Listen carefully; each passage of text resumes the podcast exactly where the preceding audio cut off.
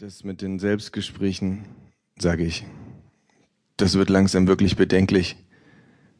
Ja, sage ich. Absolut.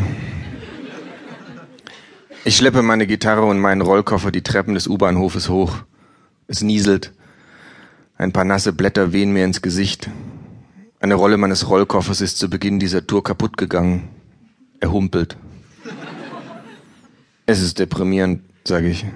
Ja, sage ich.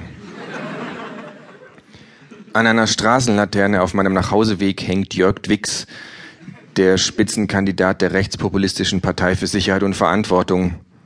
Leider hängt er nicht selbst von der Laterne. Es ist nur ein Wahlplakat. Darauf erhebt Wix streng den Zeigefinger.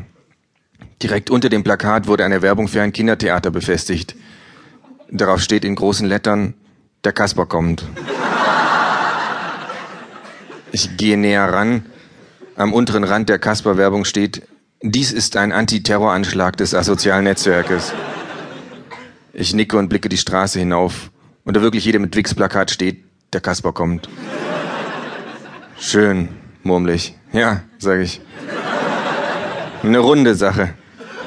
Du redest schon wieder mit mir, sage ich. Ja, ist mir auch aufgefallen, sage ich. Im Schaufenster der Buchhandlung Karl Konrad Kurkuma suche ich nach meinem neuen Buch. Vergeblich. Ich hole ein Känguru-Manifest aus meinem Rollkoffer, betrete den Laden und lege das Buch heimlich ins Schaufenster. Ich hole ein weiteres Exemplar aus dem Koffer und gehe damit zur Kasse. Dieses Buch hier, spreche ich die Buchhändlerin an. Können Sie es empfehlen? Naja, sagt die Frau und rückt ihre Brille zurecht. Viel Schönes dabei. Viel Schönes dabei? frage ich. Was soll denn das heißen? Streckenweise okay.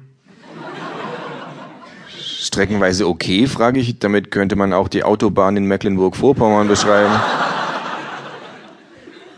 Sie zuckt mit den Schultern. Sie sind doch Verkäuferin hier, sage ich. Sie wollen auch, dass ich dieses Buch kaufe. Müssten Sie da nicht, wie soll ich sagen, enthusiastischer vorgehen?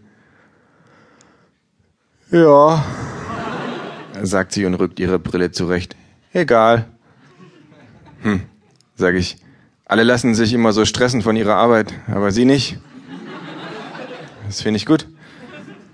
Ehrlich gesagt hat es mich nie groß interessiert, Bücher zu verkaufen, sagt die Buchhändlerin. Ich will lieber Bücher schreiben. Das ist witzig, sage ich. Mich hat es nie groß interessiert, Bücher zu schreiben. Ich will lieber welche verkaufen.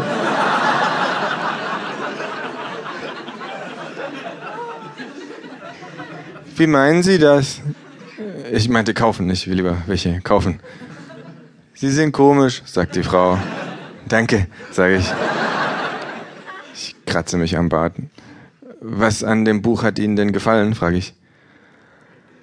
Also das Känguru fand ich echt witzig, sagt die Frau. Aber diese andere Figur. Ja, dieser Kleingärtner. Kleinkünstler. Ja, der hat irgendwie genervt. Hm, sag ich, das habe ich schon öfter gehört. Diese angeblich so sympathischen Verlierertypen stehen mir echt bis hier. Also, Sie würden mir eher abraten. Naja, sagt sie. Ja. Das Känguru wird am Ende nämlich abgeschoben. Super deprimierend.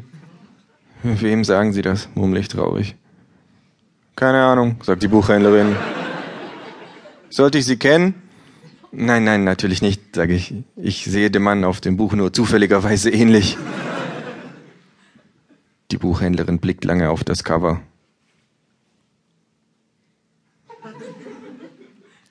Also ich finde nicht, dass Sie dem Bild ähnlich sehen, sagt sie. Da schmeicheln Sie sich. Die Känguru-Chroniken fand ich ja sehr gut, sage ich. Und trotzdem würden Sie mir das Känguru-Manifest nicht empfehlen?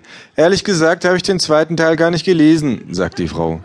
Meine Kollegin hatte mir das Ende verraten. Da ist mir die Lust vergangen.